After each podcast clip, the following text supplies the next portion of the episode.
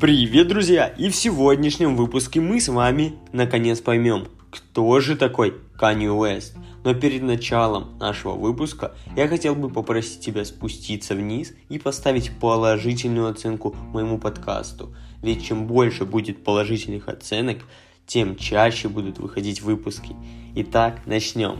Люди, которые знают, кто такой Kanye West, делятся на два типа – Первый – это ценители искусства, эксперты в рэпе. Могут пояснить за все альбомы Канье, если вежливо попросишь.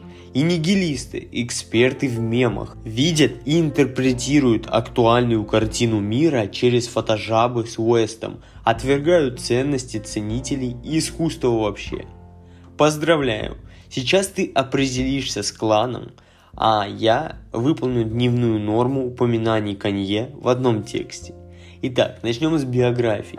Прежде чем стать музыкантом, режиссером, дизайнером, селебой и творцом, Уэст пошел по пути Лунтика. Он тоже родился, только на Земле. Вот тебе конкретные данные, чтобы ты не путал двух героев, изменивших мир. День рождения Уэста 8 июня 1977 года.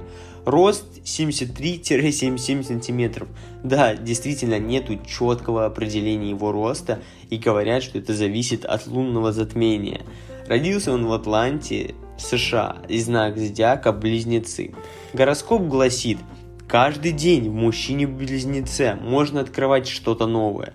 Но это не совсем точно. Канье Уэст сам себя открывает, и когда он так делает, нам всем лучше держаться подальше эволюция Канни Уэста. Даже если бы он попытался убежать от музыки, своего таланта, всемирной славы, у него все равно бы не получилось. Канье Уэст был обычным ребенком, ходил в школу, где учился на 4-5, жил с мамой, играл в баскетбол, играл в компьютерные игры и думал поступить в универ, чтобы получить стабильную профессию для стабильной жизни. Карьера артиста мелькала мечтой в голове для достижения которой нужно было выйти из зоны комфорта в зону жесткой конкуренции. А это уже шаг в сторону от протоптанного обществом пути в точку невозврата. Он сделал этот шаг после первого курса Государственного университета Чикаго, где изучал английский язык. Важно, Уэст бросил учебу не потому, что образование отстой, да, а по более уважительным причинам. Он понял, что хочет быть музыкантом. Ему нужно было работать над дебютным альбомом, и рэпер – это судьба. Донда. Такому решению обрадовалась мать Канье, Донда Уэст. Она всегда обращала внимание на творческие порывы сына и отмечала его таланты, а их как минимум три – рисование, создание музыки и разработка видеоигр – Благодаря маме Канье уже в 13 лет записал первый трек Green Edge and Ham в настоящей студии, а дальше его заметил No I.D и показал ему сэмплер. Инструменты и компьютер ему тоже подарила мама Донда. С самого начала она верила в его успех. Ее пугал уход сына из университета, в котором она работала. Это было рискованно. Канье собрался переехать в Нью-Йорк, хотя у него не было денег ни на билет, ни на съемное жилье. Первый шаг не обошелся без жертв. Уэс заложил в ломбарде свою любимую золотую цепь и пошел по лейблам. Итак, сложности. Невероятная ситуация. Лейблы не интересовались Канье. Уэс занимался санграйтингом с 90-х, но наличие опыта не помогало – его стиль, основанный на ускоренных сэмплах соул-композиций, еще мало кого волновал. Работа с настоящими рэперами, такими как Лил Ким, Алиша Кис, Джана Джексон, капала в копилку опыта, но не в сердца представителей лейблов, этих же рэперов. После совместной работы над альбомом Blueprint старый добрый Джей Зи назвал Канье Уэста гением. Слова большого брата не принесли результата, его продолжали считать продюсером и соавтором, но не сольным исполнителем. Только после выступления в туре с Талибом Квелли его подписал лейбл Rock A Fella Records. Настоящее становление Канье Уэста как рэпера произошло после автокатастрофы. Формула успешности. Канье наложили проволочную шину на сломанную челюсть. Канье выписали. Канье написал треки о боге и наложенной шине. Канье записался прямо со сломанной челюстью. Уэст выпустил микстейп. Мир открыл Канье. И вот мы подошли прямо к дебютному альбому. На этой главе биографии надо остановиться, отдохнуть и вспомнить, как вообще выглядит Канье Уэст. Что не говори, а внешность у него мимовая. Любое выражение лица Уэста вписывается в каноны фотошопа и помогает всем людям на свете почувствовать лол-эффекты. Давайте посмотрим на Уэста по рэперским признакам. Борода присутствует, но без фанатизма. Канье не посвящает ей треки, не открывает ее честь барбершопы, так что этот пункт на троечку. Тату присутствует как минимум 5 штук – названия любимых песен, даты рождения мамы Донды и дочери Норт Уэст, дракон, портрет матери и ребенка, а также Дева Мария. Любовь к оверсайзу присутствует. Самые красивые зубы на свете имеются. Короче, да, Канье Уэст выглядит как рэпер и вайбы дает какие надо. Что касается Инстаграма, Канье Уэст использует соцсети по назначению – так сказать, и селфи кинуть, и рекламу альбома с мерчем зафорсить, и свои идеи в массы продвинуть. За идеями тебе в Твиттер, там он делает президентские твиты, иногда плачет, а еще открывается и пополняет копилку фан-фактов. Один из таких, его любимый рэпер Lil Baby, живи с этим. Семья Уэстов. Приготовьтесь к Love Story. Еще в 2004 году Канье увидел Ким Кардашьян – на какой-то пати, от чего у него сердце ёкнуло, как он говорит, но оба были в отношениях. Через три года они снова встретились на другой вечеринке и опять уже были в отношениях. А потом случился 2012 год, когда Уэст признался Ким в любви песней. «Я люблю Ким, Ким любит меня, все доставай платочки». Они держались за ручку, носили симметричные луки и так до 31 октября 2013 года, до дня рождения Ким. В этот день Канье Уэст сделал ей предложение во время бейсбольного матча в Сан-Франциско, и 24 мая 2014 года состоялась их свадьба во флорентийском замке Форт де Бельверде. Уже летом у них родилась дочь Норд.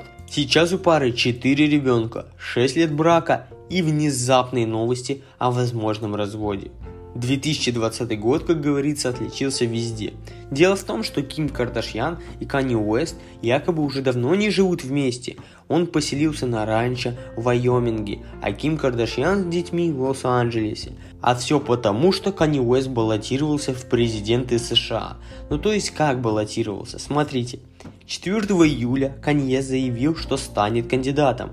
Немного подумал и отказался от затеи. Немного подумал и загорелся на сайте избирательной комиссии. Сделав взнос в размере 35 тысяч долларов и стал независимым кандидатом в Оклахоме. Во всех остальных штатах истекли сроки подачи заявок. Еще немного подумал и выдвинул мысль, что тема с президентом Канье провальная. Но давай отмотаем на год назад и обратимся к девятому студийному альбому Канье Уэста «Jesus is King». В треке «On God» он говорит следующее «Нас было один к четырем, теперь один к трем. Тринадцатой поправки конец, этим займусь я». Речь о тринадцатой поправке в Конституции США – Уэст всегда затрагивал общественно-политическую повестку в своем творчестве, а мы забываем о словах, которые звучали в его треках всего год назад и удивляемся его участию в предвыборную гонку. Как кандидат и представитель личной независимой партии BDI – Birthday Party, Kanye West поднял не только расовый вопрос, но и вопрос о правах бездомных, вопрос о международной торговле, тему религии, тему рождаемости. Биполярное расстройство – это психическое состояние, при котором человек резко кидается то в манию, то в депрессию, из-за чего бывают срывы. Канье рассказывал о своей жизни с биполярным расстройством. Таблетки нужно принимать каждый день, хочешь ты этого или нет. Если этого не делать, то состояние, которого ты не хочешь, будет все сильнее и сильнее, и однажды ты окажешься в больнице – я все чаще становлюсь гиперпараноиком. У меня случаются приступы. Тебе кажется, что все обманывают тебя, хотят тебе зла, правительство вставило чип тебе в голову и записывает твои мысли, а кругом сплошной заговор. На фоне новостей о возможном разводе Ким Кардашьян призналась, что биполярное расстройство мужа сильно влияет на семью. К источникам стресса добавилась предвыборная кампания.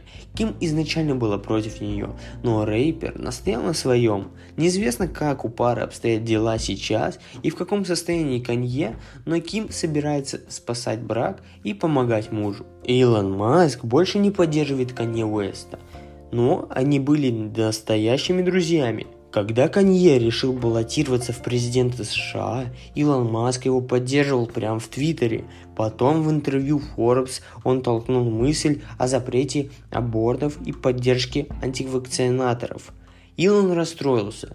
Твитнул, кажется, наше мнение расходится больше, чем я предполагал, и удалил все ранние твиты про Канье Уэста – Позже он объяснил, что все норм, они друг с другом все разъяснили, просто он считает, что музыканту лучше пойти на выборы в 2024 году, а не сейчас в 2020.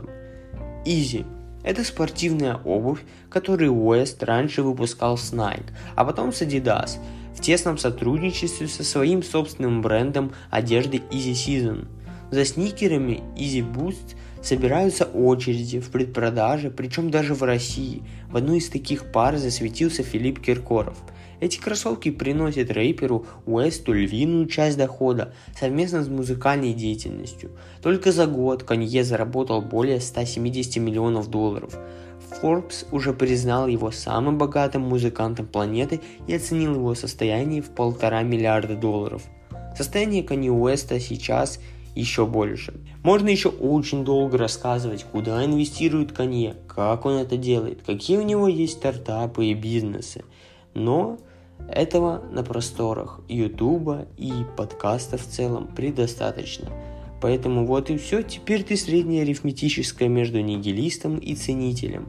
Почитай про творческий кемпинг в стиле Стива Джобса, который Уэст устраивает для записи альбомов, ну и вспомни случай с Тейлор Свифт и определись со своей любовью к Канье до конца. На этом все. Пожалуйста, переходим по ссылочке в описании, покупаем книжечку и тем самым поддерживаем меня и мой подкаст. Всем удачи и пока! thank you